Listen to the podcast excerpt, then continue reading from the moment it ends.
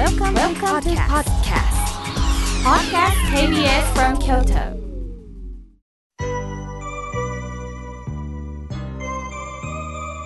さあここからはたくさんのメッセージをいただきましたので順に紹介させていただきますみょうけいさんおはようございますお元気ですかみのあみのわっぺんです今日は支援学校高等部の卒業式でしたよ送迎バスでお世話した生徒さんもそんな年なんだと感じましたとのことです南のわっぺんさんお顔が浮かびますこれからもよろしくお願いいたしますさあ、続いての方です。泉のほとりさん、ありがとうございます。妙慶さん、スタッフの皆さん、おはようございます。古い話ですが、主人の親から嫁入り道具に不満を言われ、両親が買い足してくれました。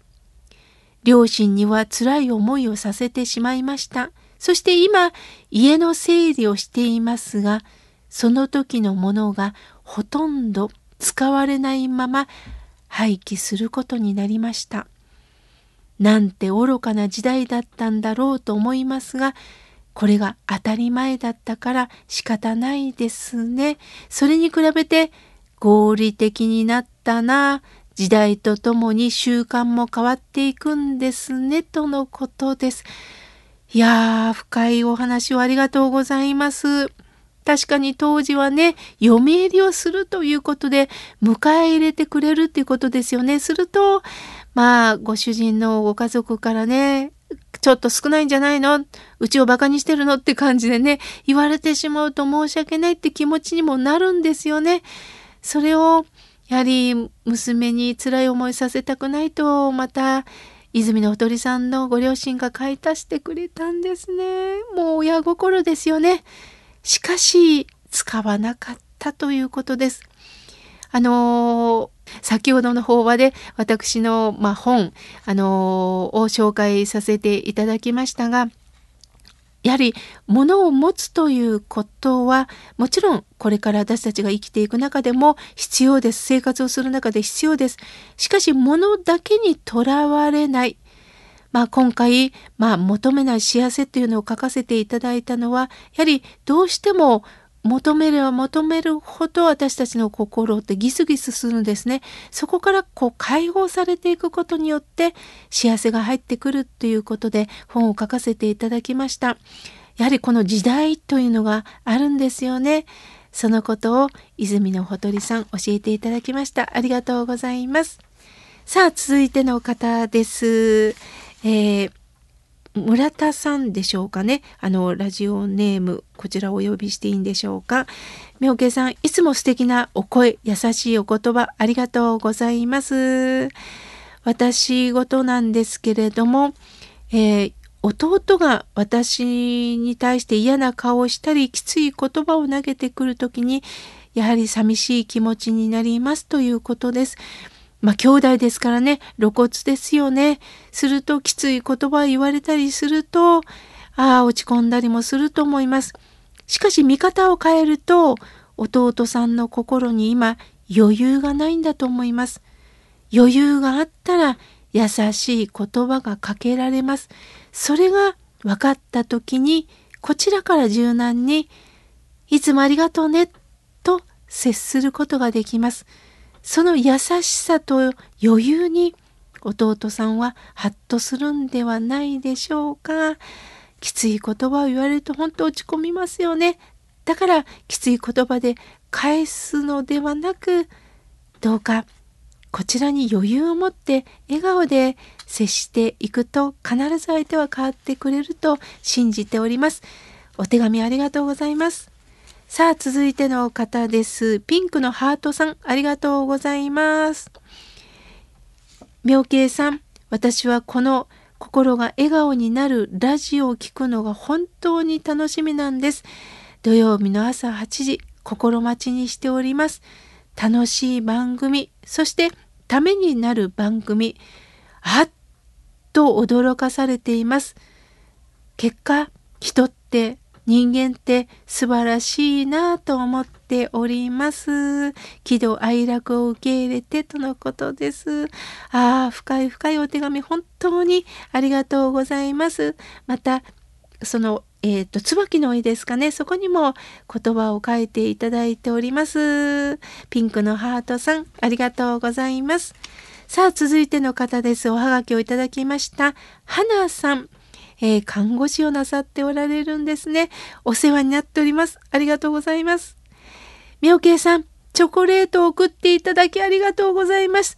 しかも2回もお電話くださったんですよ。留守番電話を聞いてびっくりしました。本当にありがとうございます。これからも番組を聞き続けますとのことです。わざわざおはがきを送っていただきましてありがとうございます。嬉しいです。さあ続いての方です。お手紙をいただきました。えー、みどりさんありがとうございます。妙慶さん私はネット上でちょっと物品の売買をしておりましたら、その方から、もうあなたとは取引しませんときつく言われました。ちょっと落ち込みましたとのことです。そうですか。お顔が見れないですからね。ちょっとした誤解もあるんですよね。すると、ある本で素敵な言葉に出会ったと紹介くださいましたので、リスナーの皆さんと共有したいと思います。心は不思議である。心は微妙である。こちらが悪い感情を抱いていると相手にもそれが伝わってくる。こちらが笑顔の思いで接すれば相手も微笑みの心が宿る。相手はいわば自分にとって鏡のような存在である。本当そうですよね。あの私もねちょっと最近ねきつい言葉をある方に言われたことがあるんですね。その時やっぱりこう介護をしてる時だったんでどっと落ち込んだんです。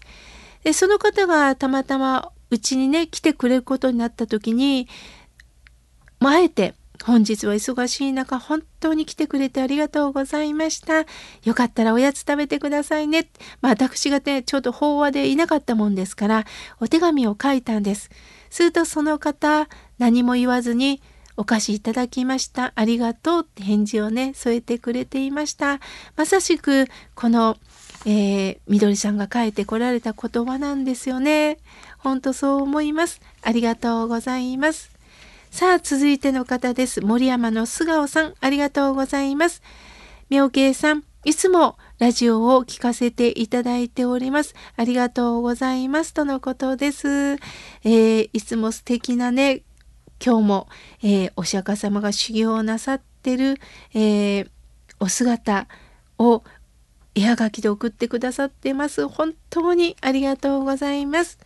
さあ、続いての方です。翔さん、いつも彦根よりありがとうございます。妙慶さん、今日はどんなお話をされるのかすごく興味深く聞き入っています。災害に見舞われることが多い日本ですが、コロナもやっと収束に向かっているようですね。以前のような生活に戻ってっていただけたらと思うんですが、油断はできません。やはりマスクの着用は必要なんでしょうかとのことです。まあ本当にね、あの、マスクを義務付けにはなりませんでしたが、私はね、あの偉い方にその判断を委ねるんではなくって、一人一人の私は判断でいいと思います。あの、私だったら、誰もいない、あのー、道路、前後に誰もいなかったらね、もう今マスクを外してます。そして大きく深呼吸をして、そして施設に入る時とか、あの、買い物する時にはね、マスクをつけています。そういった状況を見ながらで私はいいのかなと思っております。翔さん、ありがとうございます。さあ、続いての方です。おはがきをいただきました。みちおさんですね。ありがとうございます。妙慶さん、40年続けてきた内職にピリオドを打ちました。もう少し働けるかなと思ったんですけれども、会社の社長が突然病気になったことで廃業することになったんですね。とのことです。あ、そうですか。長年内職のお仕事をなさってそこから離れることは寂しかったでしょうね。しかし、まあ、会社もあの廃業と同時にということでもうこれはやむを得ないことですよね。その後収入の方はどうなんですが体と向き合いながらねあのーゆったりとなかなかねあの生活っていうのはあれでしょうけれどもあの懐を見ながらねだけど栄養はしっかりとってどうかあのこれからの人生をね共に生きていきたいと思います。工夫をしてみましょうね。道夫さんありがとうございます。さあ続いての方です。正雄さんありがとうございます。河村明慶の心が笑顔になるラジオ。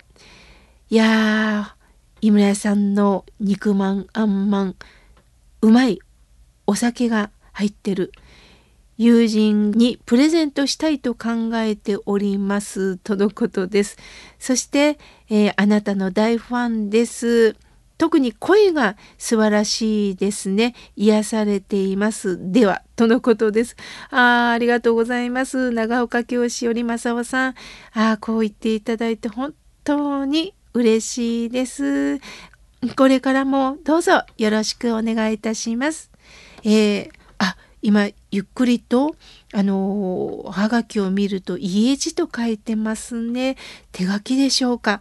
家がそしてお庭がまあ綺麗作家さんですね芸術ですねありがとうございます大切にいたしますさあ続いての方ですおにぎり娘さん、いつも賑やかな和がきです。ありがとうございます。いやー、本当にいろんなおやつとかいろんなものがね、書かれてます。ありがとうございます。妙慶さん、本当に学べる放送をありがとうございます。特に、えー、2月11日の放送は心が突き刺さることばかりでした。職場の人間関係に悩んでた時は本当に私なりに傷ついたりしますけども正しい指摘注意を受けたら素直に受け入れ改善できるけど理不尽な言葉は本当に傷つきますとのことです。本当そうですよね。言葉っていうのは本当に狂気になるんですよね。それを私たちも上手に受け止めたり受け流したりすることも大切だと思います。まだまだたくさんのメッセージをいただきましたが来月紹介させていただきます。